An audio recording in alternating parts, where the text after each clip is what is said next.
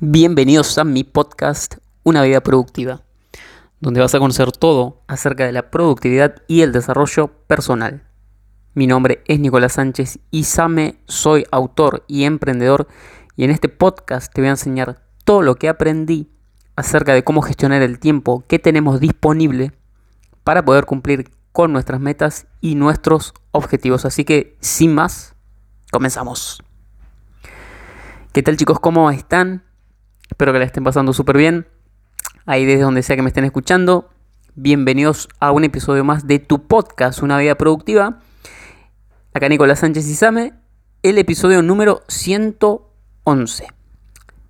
Un episodio muy especial porque me voy a abrir, te voy a contar una experiencia dolorosa que tuve y que todos en algún momento o hemos tenido o vamos a tener.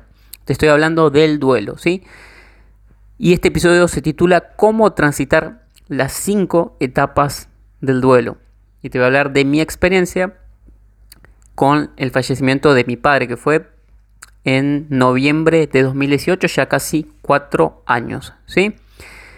Pero ¿qué es el duelo? El duelo es básicamente una pérdida, un proceso que se da generalmente después de que tenemos una pérdida y puede ser cualquier tipo de pérdida, puede ser incluso un objeto, de cambiar de trabajo que perdemos, entre comillas, nuestros compañeros, o pueden ser personas así directamente como el fallecimiento, como la que te voy a contar de mi padre, ¿sí? Y bueno, depende también de la persona, de cómo se lo tome. En el caso de un fallecimiento depende también si es un fallecimiento repentino, es decir, como puede ser el ejemplo de una persona que fallece en un accidente y es una muerte súbita o puede ser el caso, como me tocó a mí, de mi papá que eh, falleció de cáncer y tuvo la enfermedad, la transitó más o menos desde que se la detectaron, unos 10, 11 meses. Es decir, que esta enfermedad poco a poco, aunque al principio no la aceptamos, no la aceptábamos en la familia, eh, ya nos, nos íbamos dando cuenta de que iba a terminar en lo peor, ¿sí? Así que igualmente, decirte que he consultado con personas que han tenido las dos experiencias, es decir, que han fallecido personas cercanas, tanto de manera súbita como de manera mm, más, más lenta, por decirlo de alguna manera, y me han dicho que es básicamente lo mismo, las dos son muy dolorosas, así que, pero bueno, en síntesis, quería contarte que brevemente con el caso de mi padre, en, en 2018 ya antes de 2018 esto lo menciono en, uno de mis libros, en Adiós Procrastinación, al comienzo, eh, que mi padre había sentido un, una molestia, un dolor en la garganta, ¿sí? Unos años antes de 2018, pero como era de él no fue al médico ni nada y siguió la cosa, pero en enero de 2018 volvió a sentir ese dolor en la garganta y ahí sí fue al médico y bueno,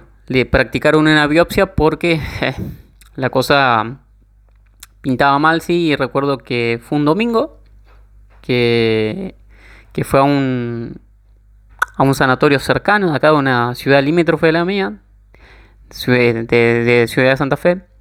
Y bueno, le hicieron el, la biopsia y teníamos que esperar una semana para que llegara el informe, ¿sí? Y bueno, pasó la semana y llegó la peor noticia de la historia familiar y era que mi papá tenía cáncer de ganglios. ¿Sí? Como te, imaginas, es un baldazo de agua fría recibir una noticia así. Pero bueno, así surgió la cosa. Y bueno, eso fue, te digo, en enero de 2018 y ya para finales de noviembre de 2018 mi papá ya había fallecido. Así que fue por un lado largo y por otro lado lento este proceso de la enfermedad que es terrible, no se la deseo absolutamente a nadie esto del cáncer, ¿sí? es, una enfermedad de mierda, tanto lógicamente para la persona que la sufre como también para su entorno más cercano, en este caso la familia, ¿sí? Pero bueno, te quiero comentar cómo fui transitando estas cinco etapas, que de dónde salen estas cinco etapas del duelo, me las he inventado, por supuesto que no. Estas cinco etapas son las que menciona la psiquiatra muy conocida Elizabeth Kubler-Ross, esta psiquiatra y escritora suizo-estadounidense, que habla de estas cinco etapas del duelo que la mayoría de personas transitan en este proceso de sanación, que eso es el duelo también. Es un proceso de sanación, ¿sí? No necesariamente se dan siempre en el orden en las que te las voy a mencionar, pero generalmente sí. Y no siempre todas las personas experimentan todas, es decir, las cinco etapas. A veces cuatro, a veces tres, pero en general suele ser esta la secuencia la que te voy a mencionar y suele ser la cantidad también de fases por las que uno pasa durante el duelo, ¿sí? Pero bueno, vamos con la primera. La primera es la negación. Uno niega el hecho porque es tan inconmensurable para la mente que la mente tiene artilugios para, para negarlo, ¿sí? Y esto, ¿cómo lo viví yo? Lo recuerdo muy bien el día del funeral de mi papá, que fue un lunes, porque el 25 fue el lunes 25 de noviembre. Perdón, el 25 de noviembre fue domingo y al otro día, lógicamente, fue el funeral. Y yo recuerdo que estaba tranquilo, estaba sereno y varios amigos me dijeron, vos estás muy tranquilo para la situación que, estás viviendo. Mi mamá lógicamente estaba destruida, llorando, mal. Y, bueno, no es que yo estuviera riendo ni nada, pero, pero estaba tranquilo, estaba sereno para, para, teniendo en cuenta que había fallecido mi padre, ¿sí? Y esto, en el momento no me di cuenta, pero era la etapa de la negación. Esa era la forma de mi mente de lidiar con esta situación, negándola como si nada sucediera. ¿Sí? Y acá, como se dice en, Argentina, me cayó la ficha unos meses después. ¿Sí? Esto, esto lleva tiempo, no es inmediato. Y también me acuerdo que posterior al fallecimiento, los días posteriores, por supuesto yo estaba con trabajo, tenía que entregar mi tesis de graduación en enero, así que estaba ocupado. Y, recuerdo que pensaba yo, che, esto es el duelo. Yo decía, es una pavada, es fácil, me, sentía relativamente bien, pensé que, me, iba a ser peor en ese entonces. Y bueno, llegó, llegaron las vacaciones de enero, las vacaciones digo de mi empleo, y bueno, uno, como te comentaba, con una enfermedad así acumula sin darse cuenta mucho estrés, y cuando llegaron las vacaciones de enero, que uno se relaja un poco, un poco porque tenía que entregar mi tesis de graduación para graduarme de arquitecto, pero me relajé un poco y ahí sí sentí todo el estrés, todo el estrés, un cansancio que me duró como dos meses, así que tuve que entregar la tesis estresado y todo porque no había más, no se podía prorrogar la fecha. Pero bueno, esa era la primera etapa, la de la negación, ¿sí? Mi mente lo negó así, haciéndome parecer que nada pasaba y que estaba todo en orden.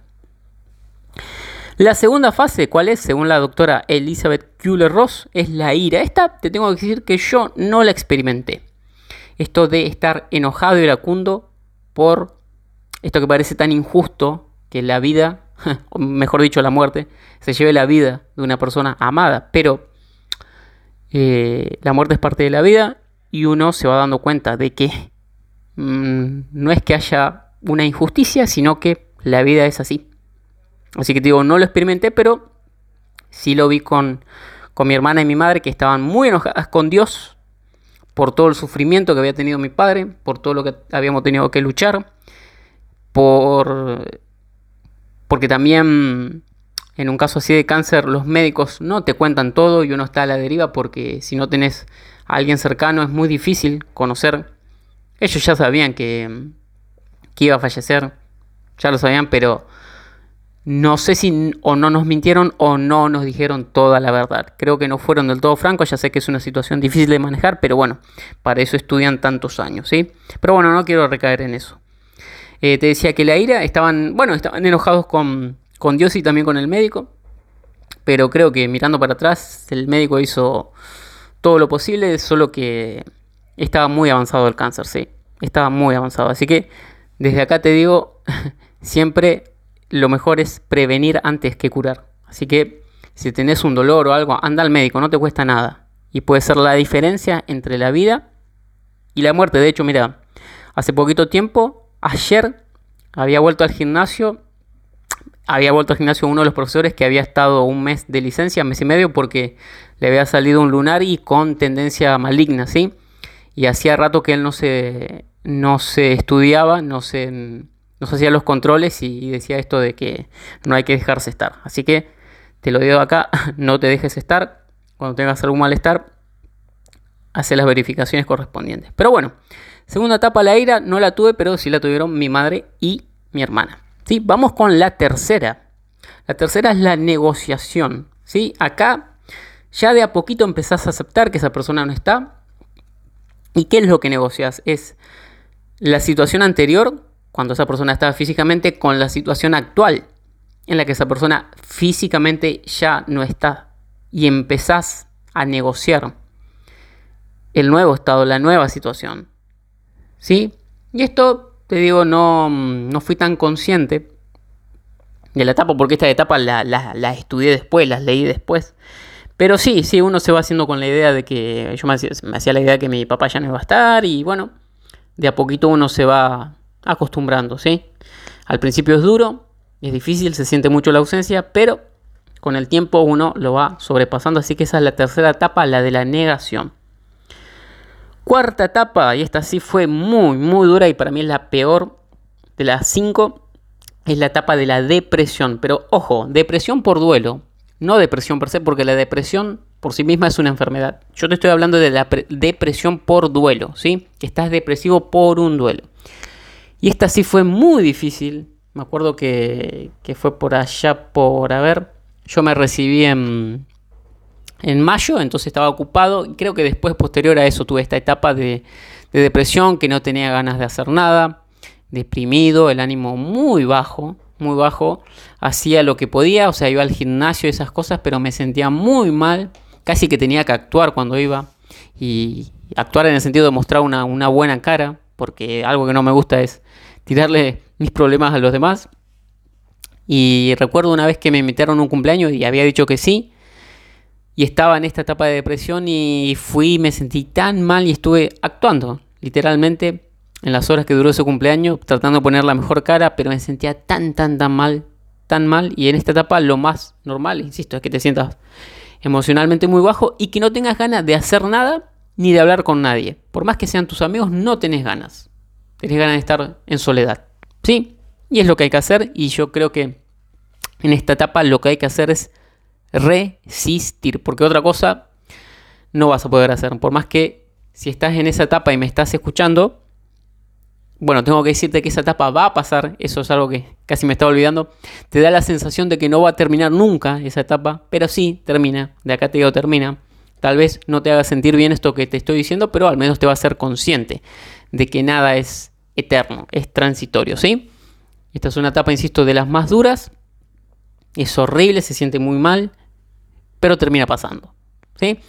Y bueno, la quinta y última etapa es la de la aceptación, que ya aceptás la nueva situación de que esa persona no está, ya no estás iracundo con los médicos, con Dios o, con quien sea que eh, en lo que creas, no negas nada, no estás negociando, tampoco estás depresivo, sino que ya aceptás, has pasado por ese proceso y salís refortalecido de este proceso de duelo que, insisto, es un proceso de sanación.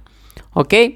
Y ya la cosa se hace más cuesta arriba y de hecho recuerdo que una vez que salí de esta etapa, que creo que fue por allá por eh, agosto, ahí sí ya empecé a estudiar para escribir mi primer libro, que fue Controla tu tiempo, controla tu vida, parte 1. Así que imagínate que el ánimo ya estaba bastante, bastante mejor. Sí, así que bueno, esas fueron las cinco etapas del duelo, según la doctora psiquiatra Elizabeth Kubler-Ross, a quien te recomiendo estudiar, leer su trabajo, tiene muchos libros escritos. Y antes, antes de despedirme de este episodio, te quiero dar dos recomendaciones si te toca esto del duelo.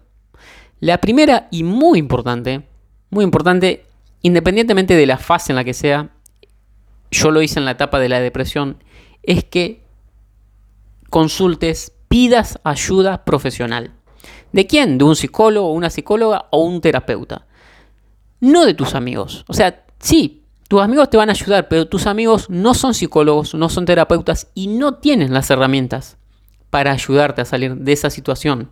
Además, como te digo, a mí no me gusta, a, mí en particular no me gusta ir y contarle todos mis problemas a mis amigos porque es como que yo me saco la carga de mí y se la tiro a ellos.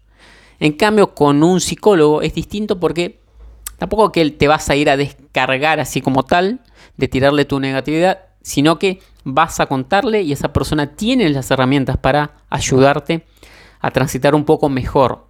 Esa etapa y a mí me hizo muy bien. Fui bastante tiempo, creo que fui uno o dos meses. Y luego ya me sentía bien y dejé de ir. ¿sí? No es que tenés que ir eternamente. Así que eso, ayuda profesional, pedilo, te va a ayudar muchísimo y te va a hacer un poco más fácil la cosa. Y la segunda, la segunda, ya es personal, que es paciencia. Paciencia. Es un proceso que va a pasar. E insisto, te va a dar la sensación por momentos de que va a ser eternamente así. Sobre todo esto yo lo sentí mucho en la etapa de la depresión. Pero créeme, pasan, pasan las etapas, es cuestión de tiempo. De tener paciencia, resistir a veces, pero va a pasar. En la mayoría de los casos pasa.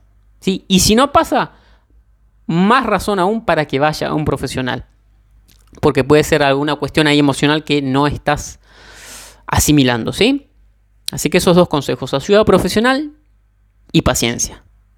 Así que bueno chicos, esto ha sido todo por este episodio especial del podcast en el que me he abierto, te he contado una experiencia personal jodida, como es la pérdida de, de un familiar, en este caso de mi padre, nada más y, nada, más y nada menos. Es decir, una de un, un, familiar muy cercano. ¿sí? Es una etapa, una experiencia dura, pero que insisto que todos en algún momento, lo querramos o no, vamos a pasar. ¿sí? Así que bueno chicos, eso ha sido todo por este episodio. Espero que les haya gustado, que les haya servido. Ya saben que pueden seguirme en mis redes sociales, en Facebook como arroba ok en Instagram, arroba Nicosais, en TikTok, arroba Nicosais, en mi canal de YouTube como Nicolás Sánchez Isame. Y también pueden pegarse una vuelta por mi web www.nicosais.com. Así que bueno, eso ha sido todo de mi parte. Espero que les haya gustado, que les haya servido. Y ya saben que nos estamos escuchando en un próximo episodio. Que tengan un excelente día. Chao.